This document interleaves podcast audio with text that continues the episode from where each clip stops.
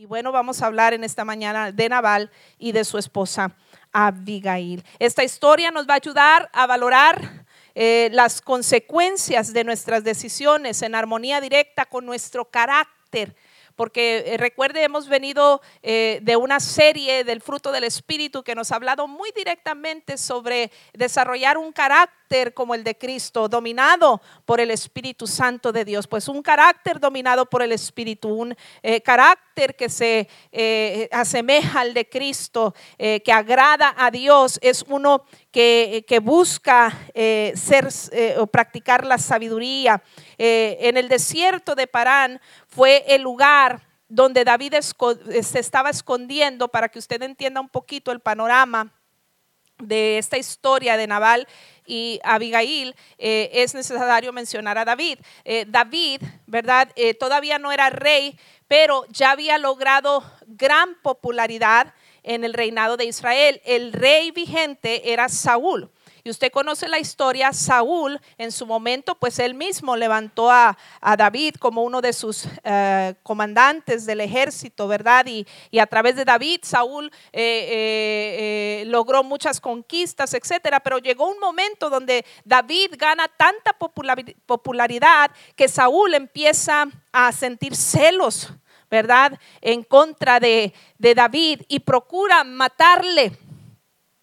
Y bueno, pues eh, eh, es eh, en esos mismos campos donde David se escondía, la región donde habitaba Nabal y Abigail y toda su casa.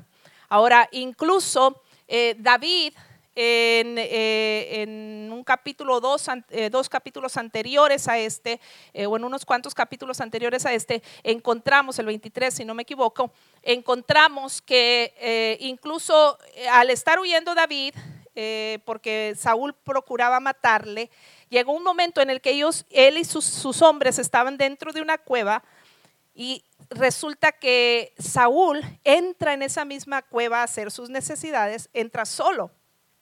Y los hombres de David le dicen a, David, pues esta es tu oportunidad, aquí lo puedes pescar, lo matamos y asunto arreglado, se mata y es asunto arreglado. Y sí, David por un momento pensó, esta es mi oportunidad, lo voy a matar, le cortó un pedazo del manto de, Saúl, ¿verdad? Este, eh, eh, al, manto, a sus vestimentas, le, quedó, le quitó un pedacito y, pensó en matarlo, pero después el Espíritu Santo le redarguye y dice, no, yo no puedo levantar mi mano en contra del escogido de Dios, porque finalmente Dios lo escogió para este tiempo para ser el rey, yo no puedo levantar mi mano en contra de él. Luego David más adelante confronta a Saúl y le hace saber, mira, tuve oportunidad, aquí está el, pedazo de la tela, dijo, tuve la oportunidad de matarte, pero no lo hice.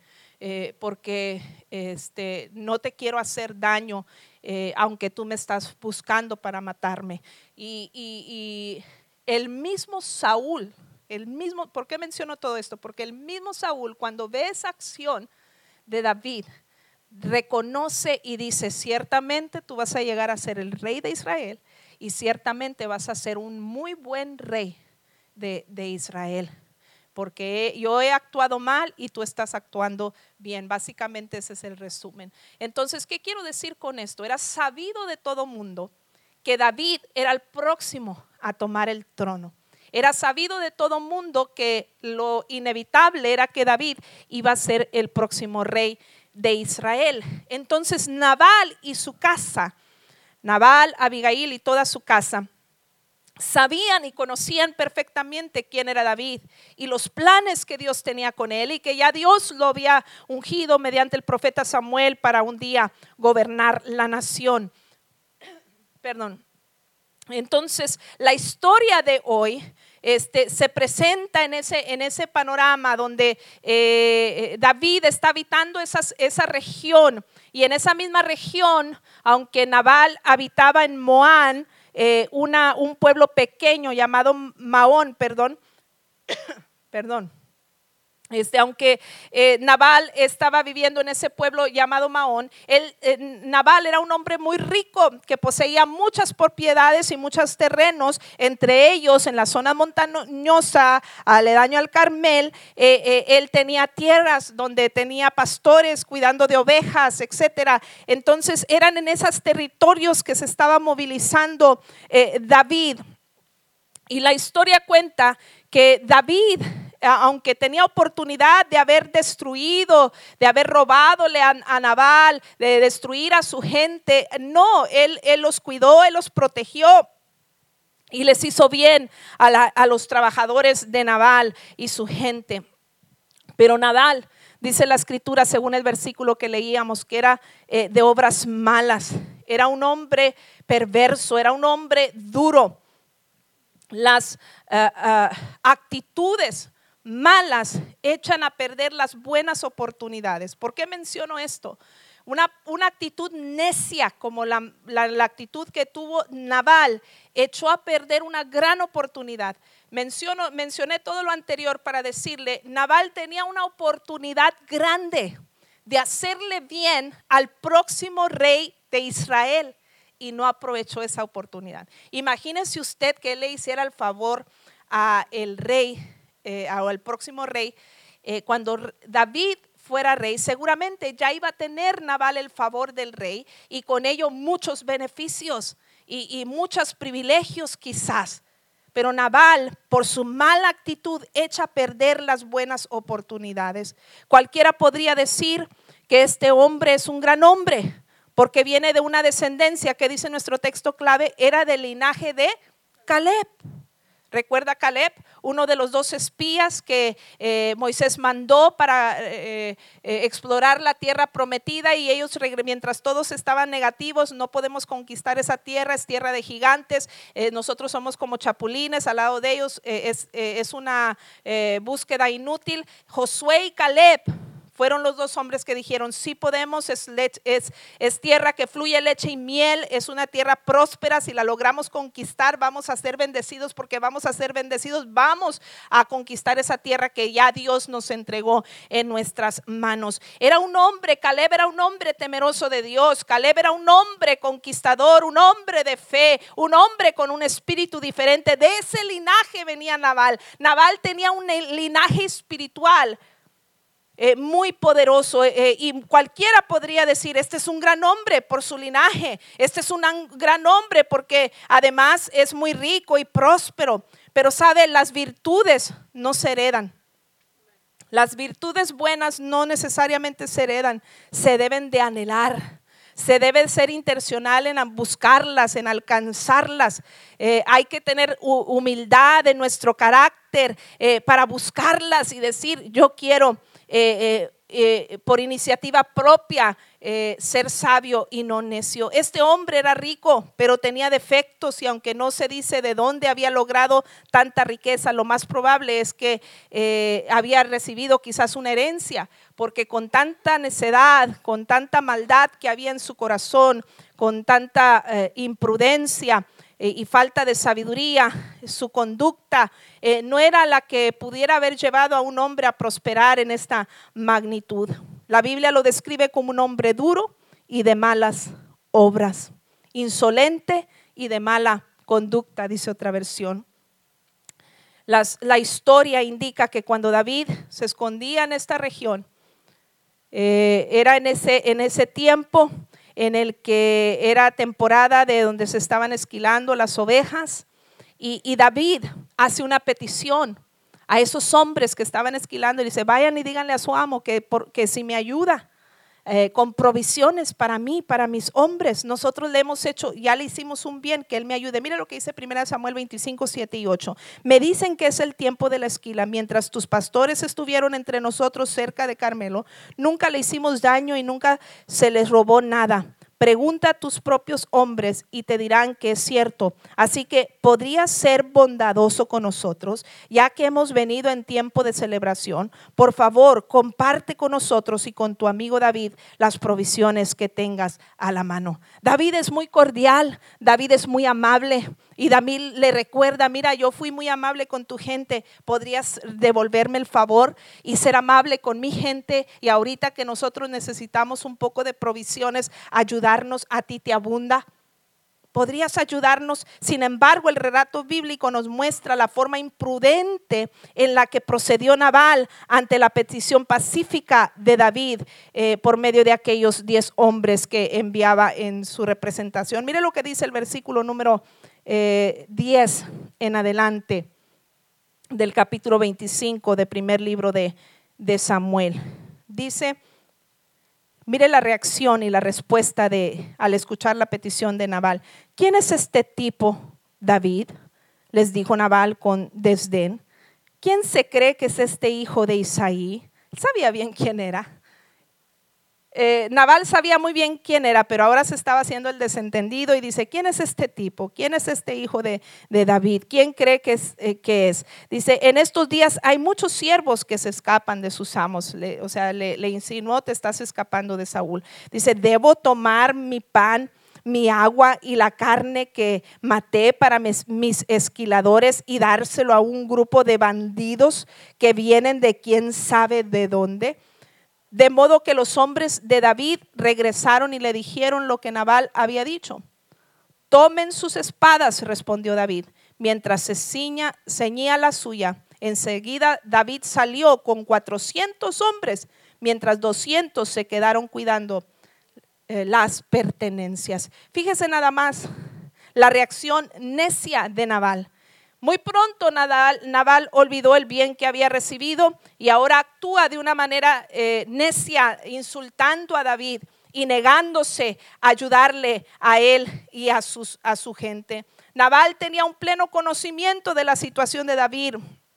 Por lo que le dicen muchos siervos, huyen de sus señores. Y él entonces, si sabía esto, también sabría que David no era ningún bandido, como él los describe en la nueva traducción viviente, dice que los describió como bandidos. No eran bandidos, no era gente que si fueran bandidos le hubieran robado a sus esquiladores, si fueran bandidos hubieran estado cometiendo eh, cada barbaridad y atrocidad, pero al contrario, era gente buena, pero que eh, eh, el rey en sus celos estaba procurando matarle y no le quedaba otra más que esconderse y huir. No eran bandidos, pero Naval sabía plenamente la situación de David, pero aún así sabiendo lo inevitable, que David seguramente sería eh, el inminente próximo rey de Israel eh, y tuvo la oportunidad de brindarle su ayuda al futuro rey, sin embargo su mala actitud no le permitió ver nada de esto. Su mala actitud lo llevó a actuar en su corazón neciamente. El nombre de Naval significa necio. Así es que Naval eh, le hizo honor a su nombre. Él, eh, eh, él actuó neciamente. ¿Cuántas oportunidades hemos dejado pasar nosotros a lo largo de nuestras vidas? Dios nos ha puesto delante oportunidades para prosperar, oportunidades para mejorar nuestras relaciones, oportunidades para ampliar nuestro territorio, oportunidades para prosperar tu familia, tu hogar, tu matrimonio, tu empresa, tus finanzas, eh, tus relaciones laborales, eh, de darte los deseos de tu corazón. Dios nos ha brindado oportunidades, pero ¿cuántos de nosotros las hemos dejado pasar por una actitud equivocada, por una actitud necia?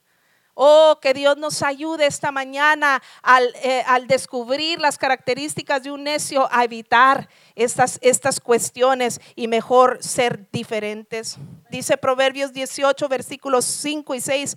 Con sus palabras los necios se meten continuamente en pleitos, van en busca de una paliza. La boca de los necios es su ruina, quedan atrapados por sus labios. Dice, la boca de los necios es su ruina. Cuando actuamos neciamente y no aprovechamos las oportunidades que Dios nos da para decidir y hacer lo correcto, para que salga a flote el carácter cristiano y que esas acciones que honran y agradan a Dios, si no salen a flote, eh, la otra consecuencia, lo opuesto sería que entonces la actitud necia provoca ruina en el ser humano. Y luego nos preguntamos, ¿por qué no puedo salir adelante? ¿Por qué no prospero? ¿Por qué me va mal? No siempre nos va mal por esta razón, pero muchas ocasiones hay que autoexaminarnos. ¿Será que yo estoy actuando neciamente como lo hizo Naval? Un líder, eh, un líder romano dijo en una ocasión, la necedad es la madre de todos los males. La necedad es la madre de todos los males. La Biblia es muy clara cuando se refiere a las acciones del hombre necio y lo describe de la siguiente manera. Primero, confía en sí mismo. Y son características que la Biblia describe, pero que también las podemos encontrar en Naval. El necio confía en sí mismo. la primera característica del necio o descripción del necio. Confía en sí mismo. Naval, dijimos, era un hombre próspero, era un hombre rico, era un hombre que venía de un buen nombre, descendiente de Caleb. Es decir, era, eh, eh, era un hombre arrogante porque decía, pues yo las puedo de todos a todos, tengo dinero, tengo buen nombre, tengo buena reputación, vengo de, de, una familia acomodada, qué sé yo. Entonces, eso le daba a él eh, la idea de pensar que él las podía de todas a todas y él confiaba en sí mismo y no Dios no figuraba en sus planes. Él, él, él tomaba determinaciones, él hacía lo que él quería porque confiaba en sí mismo. ¿Y qué dice el proverbista? Proverbios 14, 16 dice, los sabios son precavidos y evitan el peligro. Los necios, confiados, confiados en sí mismo, se precipitan con imprudencia. Fíjese, se precipitan. ¿eh? Precipitar eh, tiene que ver con precipicio. Es decir, vas a pronto caer, vas a pronto terminar en la ruina si haces, si haces que, si actúas impíamente confiando en ti mismo, si actúas neciamente confiando en ti mismo. Porque, hermanos, esto lo sufrimos más de lo que usted puede imaginar. Usted puede decir, no, yo soy una hija de Dios, yo amo a Dios, yo sirvo a Dios. Pero ¿cuántas veces no hemos hecho las cosas a nuestra manera sin consultar a Dios? ¿Cuántas veces hemos actuado bajo nuestro impulso sin antes preguntarnos lo que voy a hacer, cómo voy a reaccionar? ¿Le va a agradar? ¿Le va a honrar a Dios? Es lo que Dios quiere que yo haga. Cuando actuamos bajo nuestro impulso o alguna vez ha dicho como yo o ha pensado, a lo mejor no lo dice, pero lo ha pensado, es que si no ando yo en medio no salen las cosas bien. O nomás yo. Nomás yo creo a veces que si no ando yo en medio las cosas no salen bien. Bueno, a veces uno piensa, este, eh, vamos a ser honestos, a veces uno dice esas frases, es que si, si, si, si yo no hago las cosas, ustedes le decimos a los hijos, no las hacen bien, o, si, o la familia, o, ¿verdad? Y, creemos que, que, somos, eh, que somos eh, lo máximo, ¿verdad? Y esos son síntomas, hermanos, enfermizos de gente necia que está confiando en sí mismo no es una característica que deberíamos de adoptar, es una característica que poseía Naval. Seguramente él decía, pues yo, eh, yo puedo de todas a todas porque soy rico, porque tengo muchos súbditos, porque tengo renombre, eh, qué sé yo. Y confiaba en sí mismo y por eso actuaba neciamente. Proverbios 28, 26. Dice, los que confían en su propia inteligencia son necios, pero los que caminan con sabiduría está eh, o el, eh, que camina con sabiduría está a salvo. Los que confían en su propia inteligencia son necios. A veces nos creemos súper inteligentes y nadie toma las mejores decisiones y nadie tiene la mejor opinión este, más que yo. A veces lo, lo, lo, lo demostramos en la casa, en la oficina y no es vitacilina, pero donde quiera estamos ahí este, eh, demostrando que estamos dando evidencia que estamos confiando en nosotros mismos. Ojo con eso. Proverbios 12:15 dice, el camino del necio es derecho en su opinión, mas el que obedece el consejo es sabio. La siguiente característica de un necio que también se evidencia en la vida de Nabal, tiene malas obras. Un necio va a practicar el pecado, va a practicar el mal, va a tener conductas inapropiadas. Salmo 53, el versículo número 1 dice, solo los necios dicen en su corazón, no hay Dios. Ellos son corruptos y sus acciones son malas. No hay ni uno que haga lo bueno. Estamos caracterizados por hacer el mal. Continuamente estamos teniendo que pedir disculpas porque nos equivocamos, procedimos equivocadamente o a veces ni disculpas pedimos porque estamos tan acostumbrados a hacer el mal. El mal se ha convertido en un hábito en tu vida. Eh, esto es una actitud necia, no es prudente y no nos va a llevar a nada bueno. Recuerde, estas actitudes necias llevan a la ruina. Otra característica es que el necio niega a Dios, y ahí está eh, ese versículo también, pero el 14.11 del Salmo 14, 14, perdón, dice, solo los necios dicen en su corazón, no hay Dios. Es, repite la misma porción del anterior, del 53.1. Niegan a Dios. ¿Por qué? Negamos, niegan a Dios con su conducta y con confiar en sí mismos. Las dos cosas anteriores llevan a esto, a negar a Dios, porque si estoy confiando en mí, entonces quiere decir que no estoy confiando en Dios. No puedo confiar en los dos al mismo tiempo. ¿Sí? Eh, o confío en uno o confío en otro. Entonces, si estoy confiando en mí mismo, entonces estoy negando a Dios. Si mis conductas van en contra de lo de la voluntad de Dios y de lo que le agrada a Dios, entonces estoy negando a Dios con mi conducta, con mis acciones. Quizás de palabras digo otra cosa, pero mis acciones están negando a Dios. Dice el necio en su corazón, no hay Dios. La siguiente característica, bueno, Naval hacía esto automáticamente. Si usted nota, no hay ni una mención de Dios en el proceder de Naval. Él actuó bajo su propio impulso, negando a Dios en todos los sentidos de la palabra. El siguiente inciso es egoísta, el necio es egoísta. Naval no estuvo dispuesto a devolver el favor. Le gustó cuando se trataba de un beneficio para él, pero cuando se trataba de hacerle el favor a alguien más, ya no le gustó. ¿Y acaso no es la actitud y la mentalidad que tenemos hoy en día, selfish attitude nowadays? Cómo la sociedad, cómo eh, los medios de comunicación nos bombardean. Todo para ti, como el asadón, nada más para mí. ¿Qué te hace sentir bien a ti? ¿Qué te hace lucir bien a ti? ¿Qué te hace prosperar a ti? Y, y todo, todo nos dan una mentalidad de yo, yo, yo.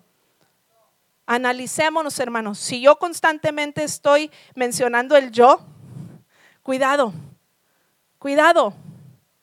Es que yo esto, es que yo aquello, es que yo esto. Es, eh, hay que tener cuidado, esos eh, son síntomas de una actitud egoísta y el egoísta también actúa neciamente. Lucas 12, 20 dice, pero Dios le dijo, necio, vas a morir esta misma noche y ¿quién quedará con todo aquello por lo que has trabajado?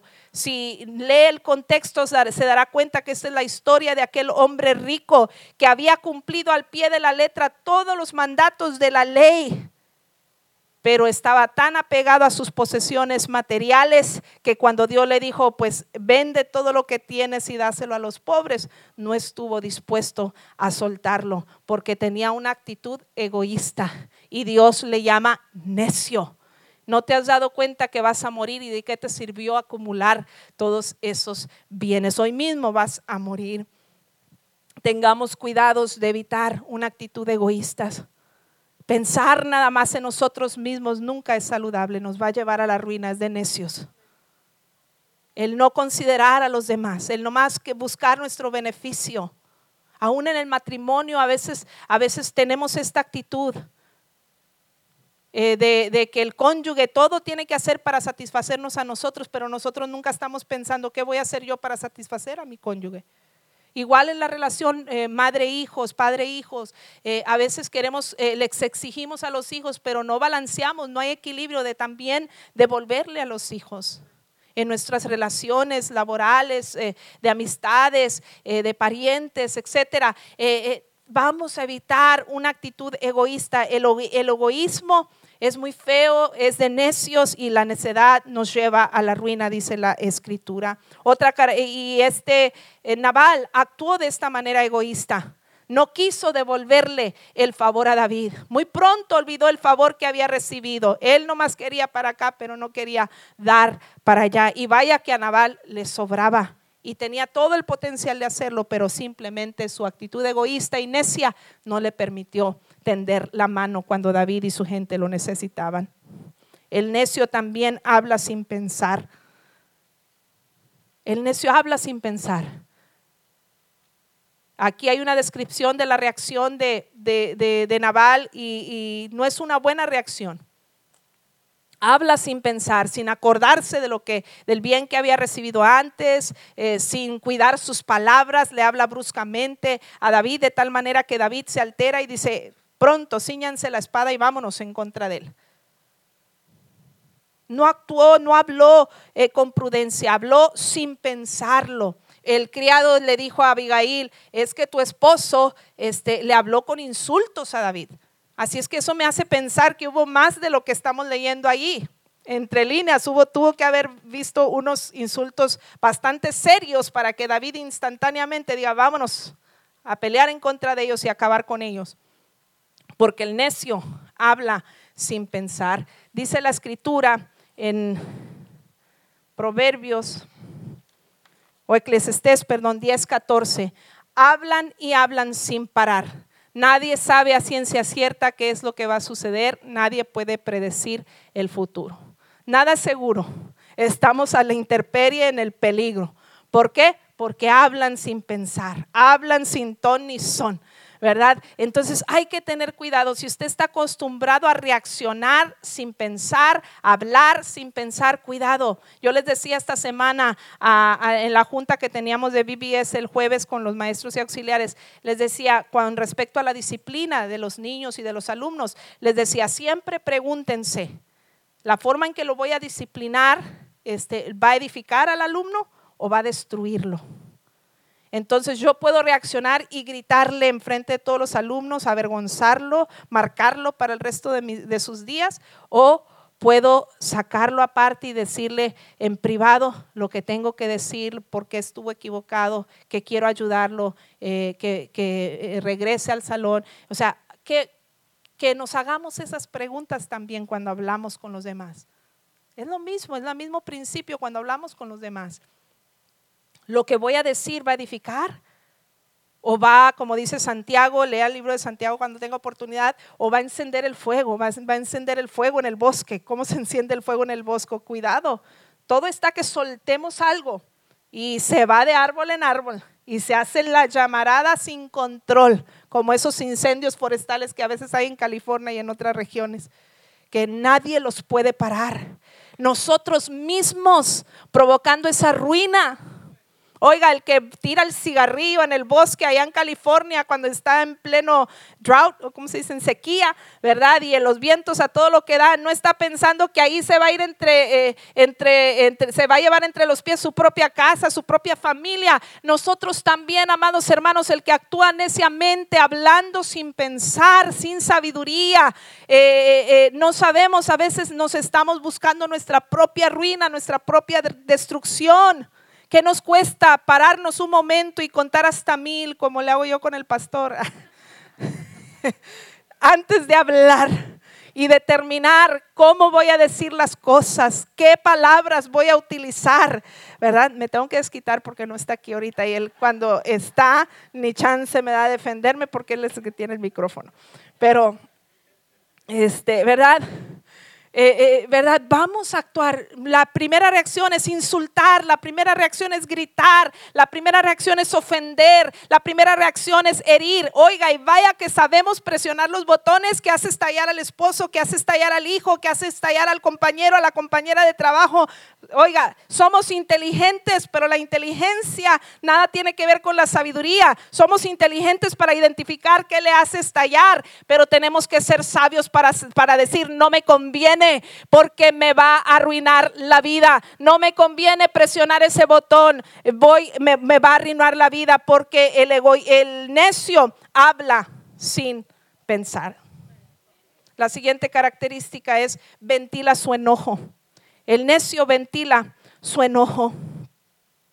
Eh, eh, Naval en sus palabras, en su reacción, denota enojo. Ventiló su enojo, le afloró el enojo, el enojo.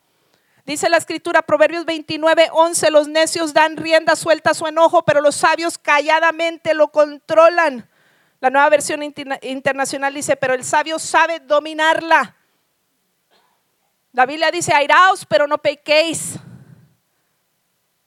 Yo puedo en mi humanidad enojarme por algo, pero no tengo por qué salirme de mis casillas. Por ejemplo, la gente en el tráfico, a veces oímos en las noticias que alguien Este, eh, le echó el carro encima en el tráfico a alguien y sacó la pistola y le disparó.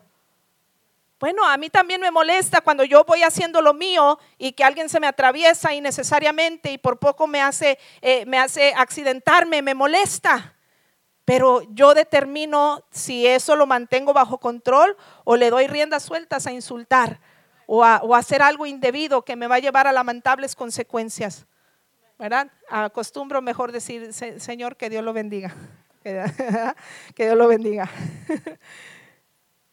El necio da rienda suelta a su ira, pero el sabio sabe dominarla. El necio también es difamador. Mencioné y leíamos que eh, eh, Nabal llama a David y a su gente bandidos. Repito, no eran bandidos. Los estaba difamando. No eran bandidos. No eran criminales. Estaban simplemente defendiendo su vida su derecho a la vida porque alguien injustamente buscaba eh, matarles. Pero el necio difama. Mucho cuidado, amados hermanos, cuando nosotros con tanta facilidad eh, aseguramos y decimos y compartimos, por no decir chismeamos, ¿verdad? Con otra gente de alguien más que nos dijo que alguien, que algo, decimos algo de alguien, lo, lo aseguramos como si es cierto y verás, sin constarnos, sin conocer a la persona a veces sin conocer a la persona. Nunca se me olvida la hermana que, estaba en casa de la hermana Abigail y que me pidió perdón. Y yo dije, ay, yo la conocí, la, estaba conociendo ese día, me tocó enfrente en una comida así de, la mesa, charlar con ella y tuvimos muy bonita la charla. Y a media charla de repente así me paró en seco y, me dijo, pastora Sara, y ya se agacha y cambió su, su lenguaje corporal. Dice, quiero pedirle perdón. Y ya me empezó a pedir perdón. La estaba conociendo ese día. Yo la estaba conociendo ese día y me estaba pidiendo perdón.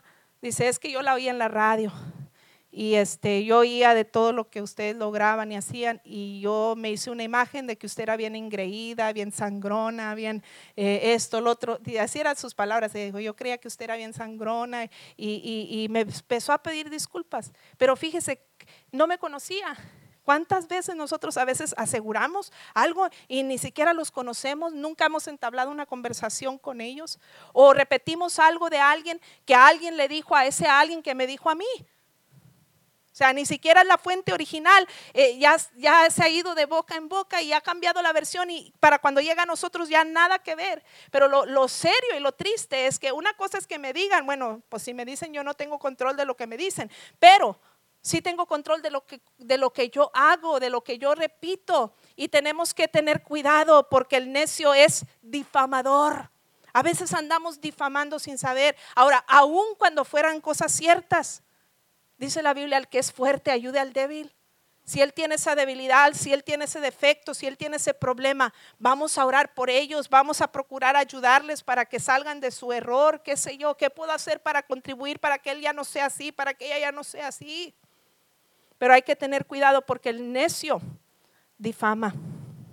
Proverbios 10, 18 dice, encubrir el odio te hace mentiroso, difamar a otros te hace un necio.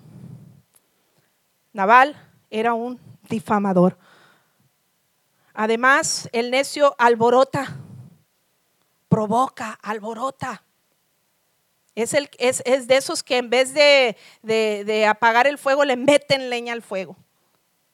Ese es el necio, el que le mete leña al fuego. Le agregamos así, como, como le dicen, le ponen chile a la herida, o no sé cómo le dicen, ¿verdad?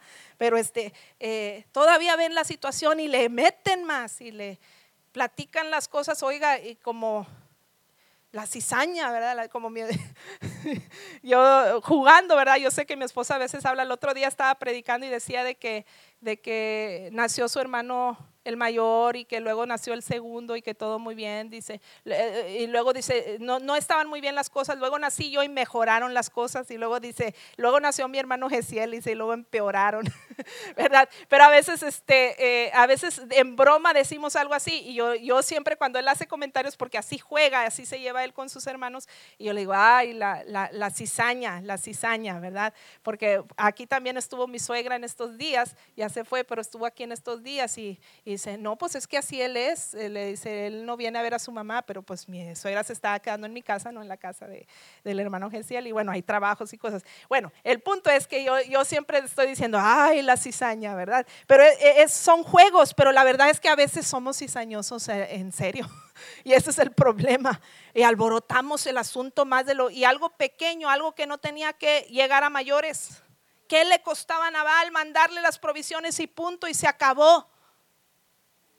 Punto y se acabó. Asunto arreglado. Pero provocó con su actitud necia, alborotó el asunto de tal manera que ahora sí iba a ser toda una guerra a causa de su necedad. Cuidado porque el necio alborota. Otra característica provoca pleitos. Van de la mano. Provoca pleitos. Proverbios 23 dice, el hijo necio es una calamidad para su padre. Una esposa que busca pleitos es tan molesta como una gotera continua.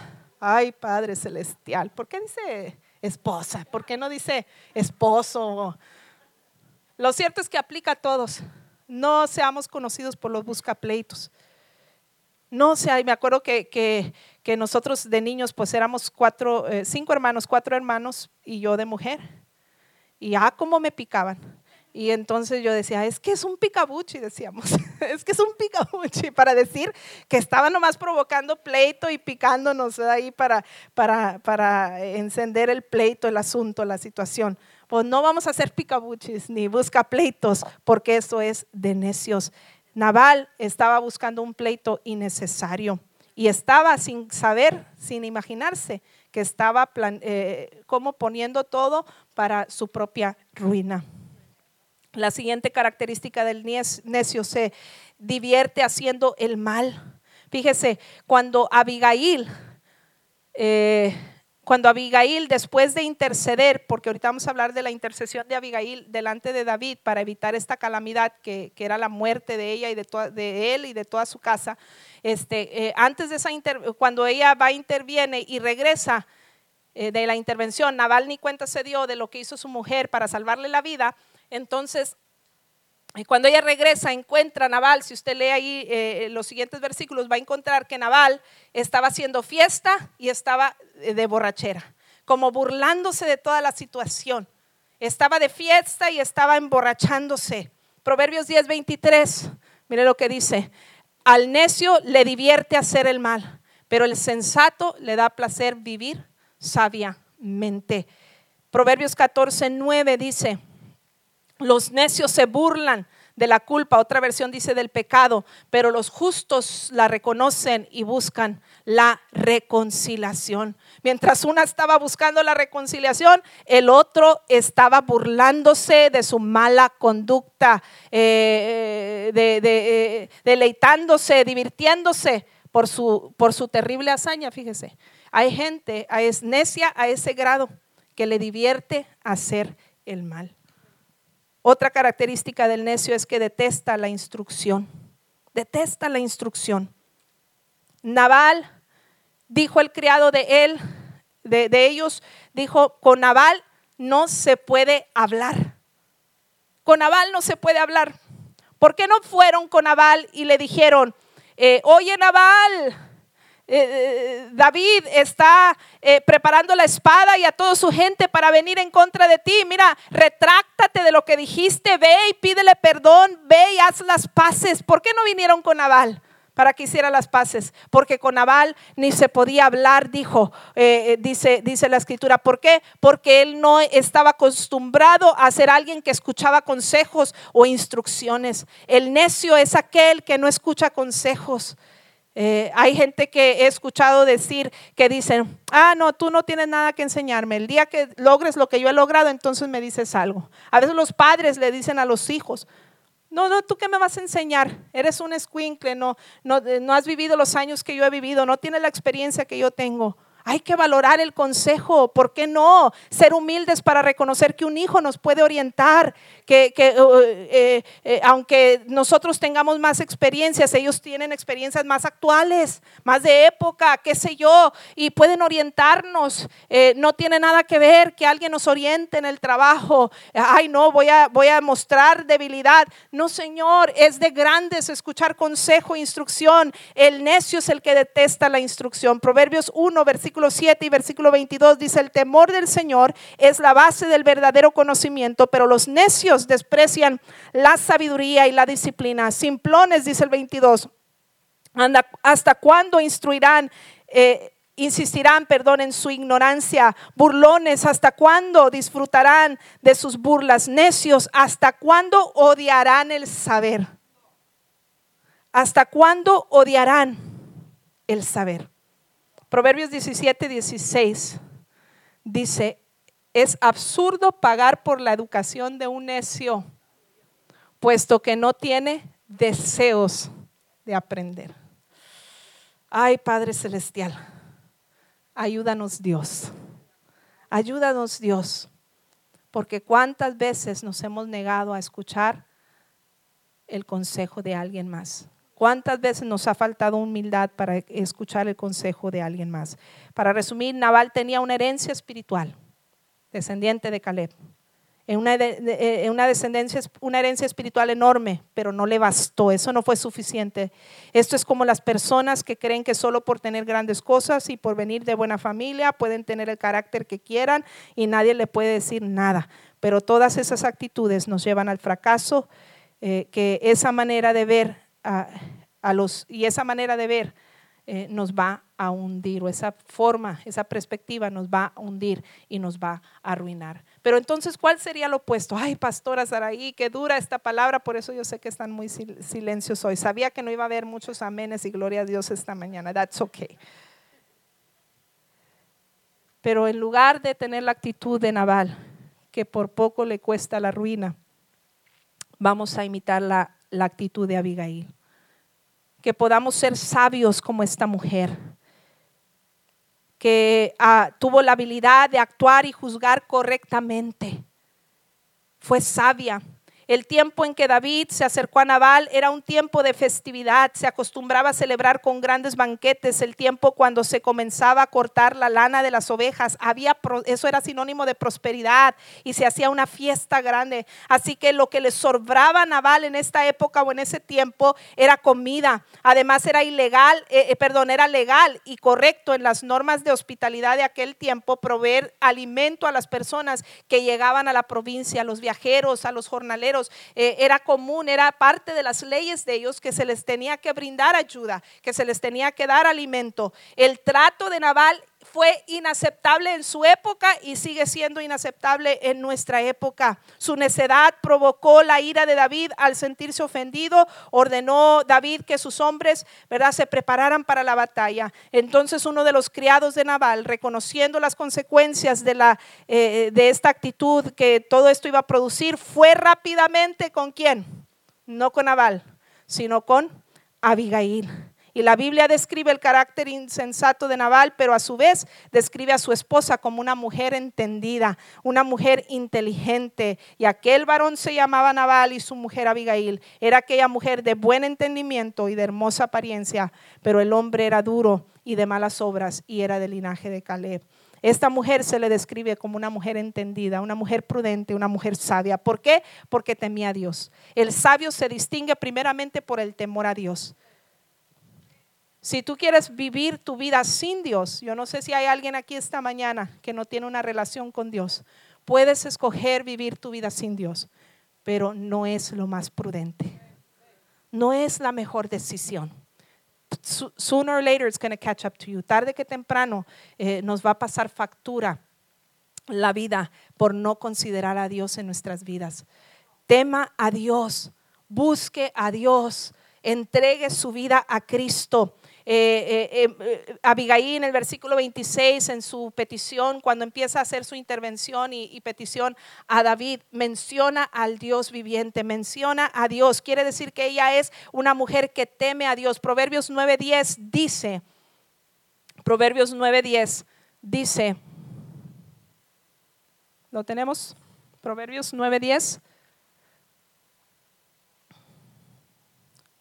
Dice, el temor del Señor es la base de la sabiduría. Conocer al santo da por resultado el buen juicio. ¿Cómo vamos a, hacer gente de buen juicio, de buen entendimiento, de sabiduría cuando empezamos por tener temor delante de Dios? Lo opuesto a lo que hizo Naval, que no figuró a Dios en sus planes, que negaba a Dios con su conducta, con confiar en sí mismo. Al contrario, esta mujer entendía que fuera de Dios ella nada podría lograr. El principio de su sabiduría comenzaba por su relación con Dios. Eh, el hecho de que ella era una mujer de buen juicio comenzaba por tener temor a Dios. Que tú y yo podamos ser inspirados como Abigail a cultivar una relación diaria con nuestro Dios, porque es extraordinario como a mí me ha sucedido en muchas ocasiones. No sé qué decisión hacer, no sé qué es lo correcto, tengo dos opciones, no sé cuál es la mejor, estoy en un dilema, pero estoy en una encrucijada, pero voy a Dios a consultarlo en oración, voy a Dios a consultarlo en la palabra, voy a Dios a consultarlo a través de líderes espirituales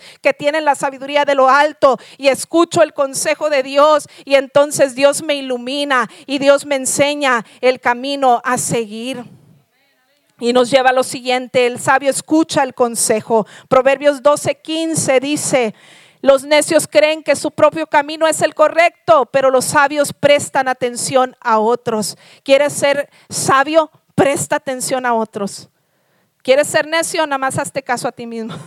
Pero quieres, quieres ser sabio, presta atención. Hay gente a tu alrededor que puede aportar algo. Si necesito un asunto legal, ¿con quién voy? Con un abogado. ¿Por qué? Porque él tiene conocimiento del asunto. Si necesito eh, eh, consultar eh, un asunto de, de, salud, voy a ir con un doctor porque tiene el conocimiento. Pues en, en, en nuestras vidas diarias vamos a ser humildes para reconocer, como dice la escritura en otro proverbio, la multitud, en la multitud de consejeros está la sabiduría, que podamos reconocer que Dios utiliza a las personas a nuestro alrededor para instruirnos, para aconsejarnos, los líderes espirituales en la iglesia, hermanos y hermanas maduras en la fe que a veces nos dan luz. Mire, detalles tan pequeños, nosotros cuando planeamos las reuniones de damas, por ejemplo, me junto con el equipo o estamos ahí comunicando eh, por, los medios de comunicación y este, de repente les digo a las hermanas, miren, para esta reunión traigo en, en el pensamiento este, este tema, este texto y estas ideas.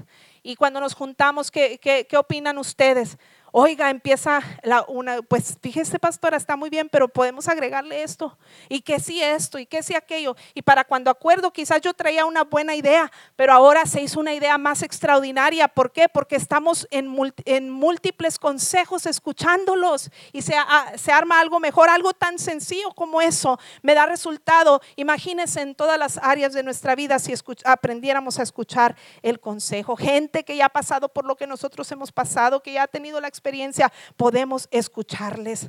Quizás no todos los consejos los vamos a tomar, quizás todos los consejos no van a aplicar, pero seguramente entre todo ello el Señor nos va a ayudar a filtrar los que va a ser, lo que va a ser para nuestra edificación, porque el sabio escucha el consejo. Proverbios 18 dice, el sabio con gusto recibe instrucción, pero el necio que habla hasta por los codos caerá de narices.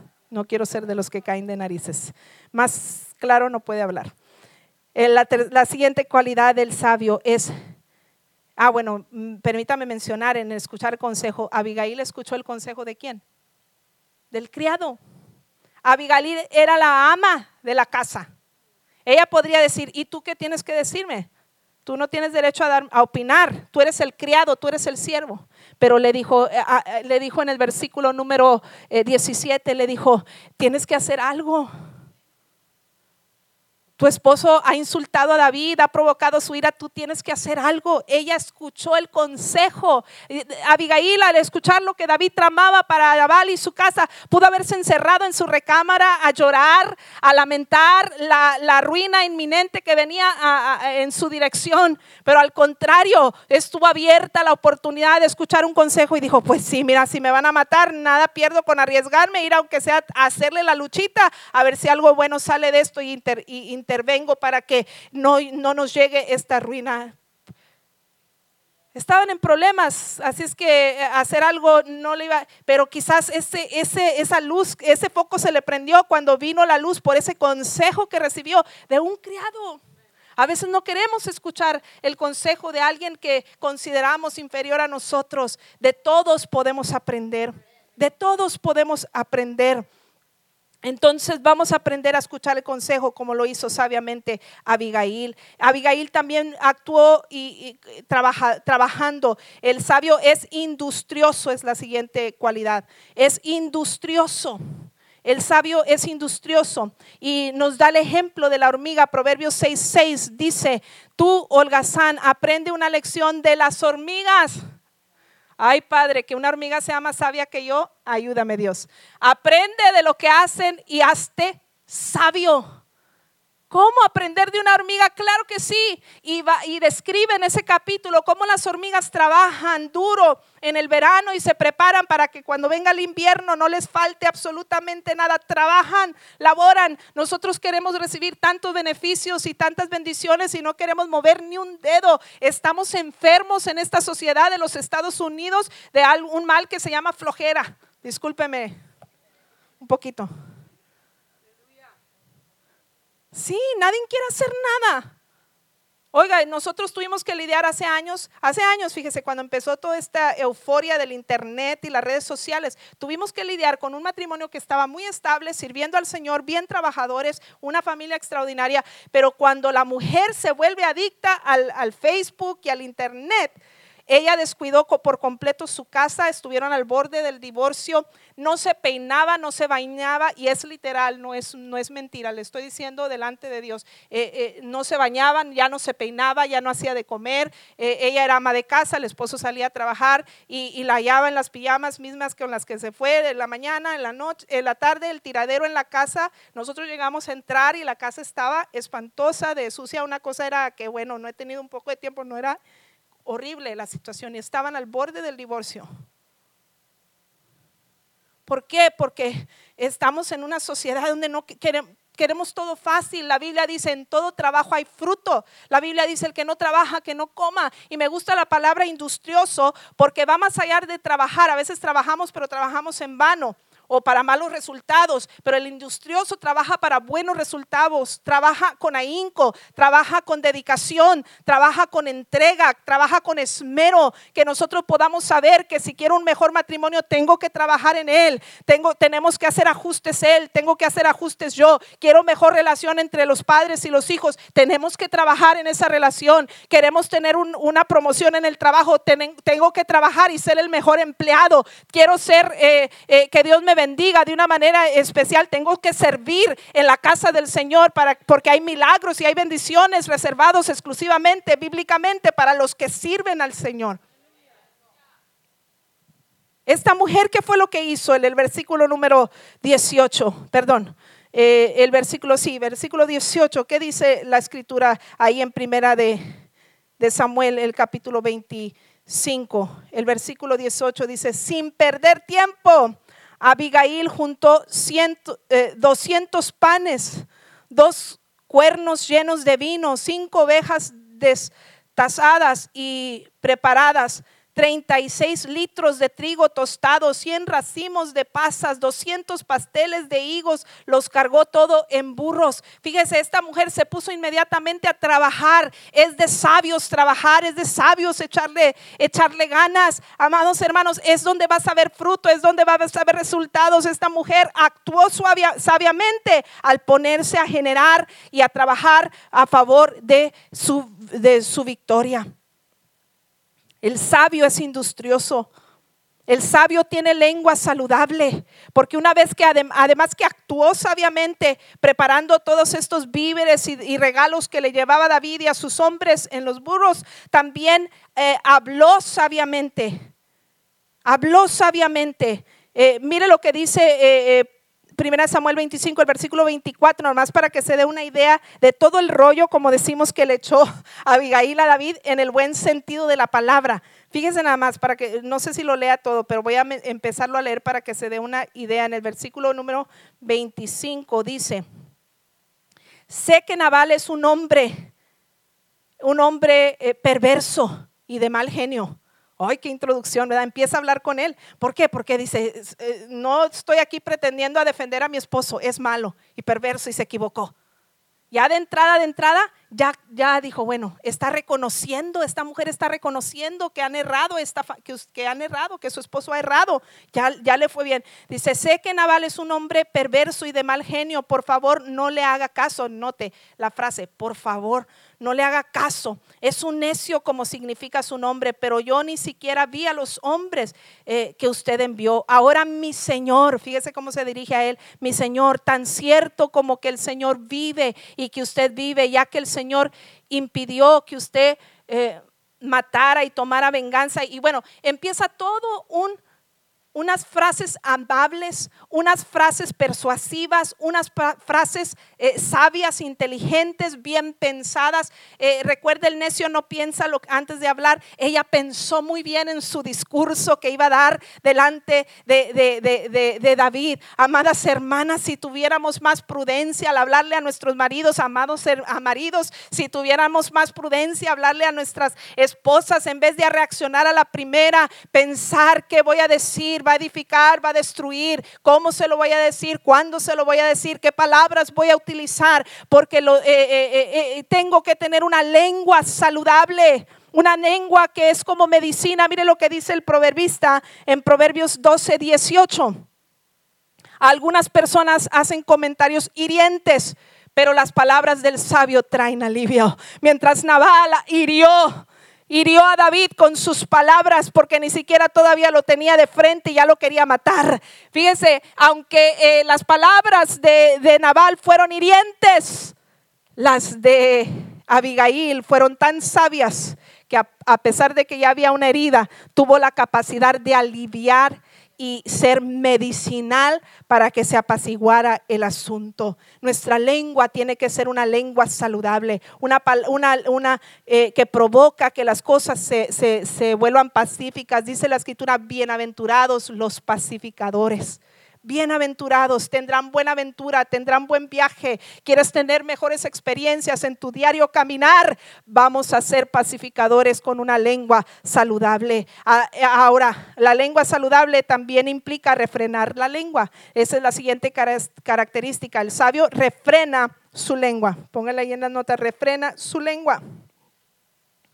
Mire, el versículo 18, cuando el criado viene y le dice a Abigail, tienes que hacer algo y ella inmediatamente se pone a cocinar y a hacer cosas con sus manos para llevar regalos a David y las provisiones que necesitan, eh, dice que ella montó, puso todo en, en el burro, dice, pero no le dijo nada a su esposo. Fíjese, la sabiduría tiene que ver con saber cuándo hablar, pero también saber cuándo callar. ¿Cuándo? Cerrar la boca. Proverbios 14:3. La segunda parte dice, los labios del sabio son su propia protección. Las palabras del sabio los protegen. Es para su propia protección. Fíjese, las palabras arrogantes del necio se convierten en una vara que, que lo golpea. Las palabras necias de Naval ya estaba provocando que alguien quisiera golpearlo de muerte, pero las palabras sabias de Abigail les protegió a ella y a su casa. Porque ella sin deberla ni temerla, porque a veces pensamos es que es injusto, pero si está en tus manos hacer algo, es de sabios intervenir eh, eh, conforme a Dios le agrada. Y entonces eh, ella, ella actuó con sabiduría. ¿Por qué? Porque le habló dócil a David, pero a su esposo simplemente refrenó su lengua. Simplemente cerró la boca. A veces La lengua eh, saludable tiene que ver con no todo el tiempo tenemos que decir algo. A veces es mejor deja que se desahogue. Después hablamos porque ahorita no es un buen momento. Si trato de hablar no vamos a llegar a ningún lado. Deja que se desahogue. ¿Alguien se identifica conmigo? a veces hay que, mire, me encantan estos dos versículos, no se los di ahí arriba, pero me los ponen. Proverbios 21, 23, rapidito, porque ya estoy acabando. Proverbios 21, 23. Proverbios 21, 23. Dice, cuida tu lengua y mantén la boca cerrada y no te meterás en problemas. Muchos problemas se evitan cuando a veces cerramos simplemente la boca. Tan sencillo así. Self-explanatory. 13.3, Proverbios 13.3. Los que controlan su lengua tendrán una larga vida. El abrir la boca puede arruinarlo todo. Hay que pedirle Espíritu Santo, hoy es tiempo de hablar, hoy es tiempo, o es tiempo de callar. Porque el sabio muchas veces tiene que refrenar su lengua. La siguiente característica, el sabio es humilde. Ay, ¿Cómo nos cuesta esta también? Ay, ¿cómo nos cuestan todas, Señor? ¿Por qué, Padre? Es humilde. Proverbios 11.2. Proverbios 11.2 dice, el orgullo lleva a la deshonra, pero con la humildad viene la sabiduría. Fíjense, ¿cómo reaccionó Abigail cuando se encontró con David? Versículo 23 de 1 Samuel 25 dice, cuando Abigail vio a David, enseguida bajó de su burro y se inclinó ante él hasta el suelo, cayó a sus pies y le dijo, ve a David. ¿Y qué fue su reacción? Bajarse del burro. Hermanos, a veces tenemos que bajarnos del burro. Bajarnos de la silla en la que estamos sentados con orgullo, arrogancia y soberbia. Y ser humildes para decir, ¿sabes qué? Hoy es tiempo de humillarme si quiero que esto llegue a algún lado positivo y lograr cosas buenas. Porque el orgullo lleva la deshonra. Pareciera ser que era deshonra la, reacción de Abigail al ver a David. Ay, mira esta mujer, se tiró al suelo y, y qué humillante. Le está rogando. Y a veces nuestro orgullo, no le ruegues. Y nos dice el compadre o la comadre, ¿y para qué le ruegas? Y eh, déjalo, dice la gente, déjalo. Habiendo tantos hombres y tantas mujeres. Hello. This is real day, this is real life. La vida real, hermanos. Escuchamos a veces esos consejos. Pero la escritura dice, tienes que a veces ser humilde. Quizás te estás perdiendo de una buena relación, de un buen matrimonio, de, cosas lindas por delante. Si tan solamente nos bajáramos de nuestro burro y nos humilláramos delante de la presencia del Señor y diga, Señor, sabes que voy a reconocer mi falta. Sabes que aunque no haya sido mi falta, le voy a perdonar, le voy a perdonar su ofensa, me voy a humillar y, y borrón y cuenta nueva y vamos a empezar de nuevo si supiéramos el gran beneficio. ¿Qué dice la palabra de Dios con respecto a esto? Proverbios eh, 11.2 dice el orgullo, bueno, ese ya lo mencioné. Eh, bueno, el versículo 22, 23 y 24 nos habla de la postura física, pero esto también de Abigail, pero esto denota humildad. Humildad, hay que imitar esa humildad porque es de sabios. Por último, gana amigos. Gana amigos. El sabio gana amigos. Cuando Abigail actúa con todas estas características, características de un sabio, entonces, ¿qué sucede? Se ganó la amistad de David. Versículo 35 dice, de 1 Samuel 25, versículo 35 dice, entonces David aceptó su regalo y le dijo, vuelve a tu casa en paz. Escuché lo que dijiste, y no mataremos a tu esposo. Fíjense, vuelve a tu casa en paz. Hizo las paces con David. El que era enemigo se volvió amigo. El que era enemigo se volvió amigo. Por la intervención de una mujer sabia. Amado hermano, amada hermana, la vida es mejor en compañía. A veces vivimos aislados, amargados, eh, ¿verdad? Solitarios. Y, y no es culpa de nadie más que nuestra, porque no hemos aprendido a actuar en sabiduría. Si supiéramos, si actuáramos con mayor sabiduría, no se imagina los amigos que ganaríamos. Esto le ganó la amistad de David. Proverbios 11:30 dice, se pueden ir acercando los músicos. Proverbios 11:30 dice, la semilla de las buenas acciones se transforma en un árbol de vida. Uh, Abigail tuvo buenas acciones. Acciones de una sabia y le valió para mucha bendición. La semilla de las buenas acciones se transforma en un árbol de vida. Tú siembras una semilla de prudencia, de sabiduría y no de necio. ¿Y qué pasa? Va a dar un árbol frondoso que va a producir mucho fruto y muchos beneficios. Amado hermano, si supiéramos la importancia de este principio de la sabiduría. ¿Y qué dice la segunda parte? Me lo quitaron muy pronto. Proverbios 11:30. Ah, es que es el músico. Proverbios donde dice, una persona sabia gana amigos. Una persona sabia gana amigos. De lo que nos estamos perdiendo en muchas ocasiones, las relaciones saludables que nos estamos perdiendo en muchas ocasiones por no actuar con prudencia. ¿Qué vamos a escoger? Todos nos enfrentamos a situaciones que nos desafían a actuar a tomar alguna decisión. La cuestión es cómo vamos a responder, con quién nos asemejamos más, a la necesidad, a la necedad, perdón, de Nabal o a la sabiduría de Abigail. David estuvo a punto de cometer un grave error de dejarse llevar por la ira provocada por la forma necia de responder de Nabal. Sin embargo, se detuvo cuando prestó atención al proceder de, sabio de Abigail, que con palabras sabias supo atraer paz al corazón de David.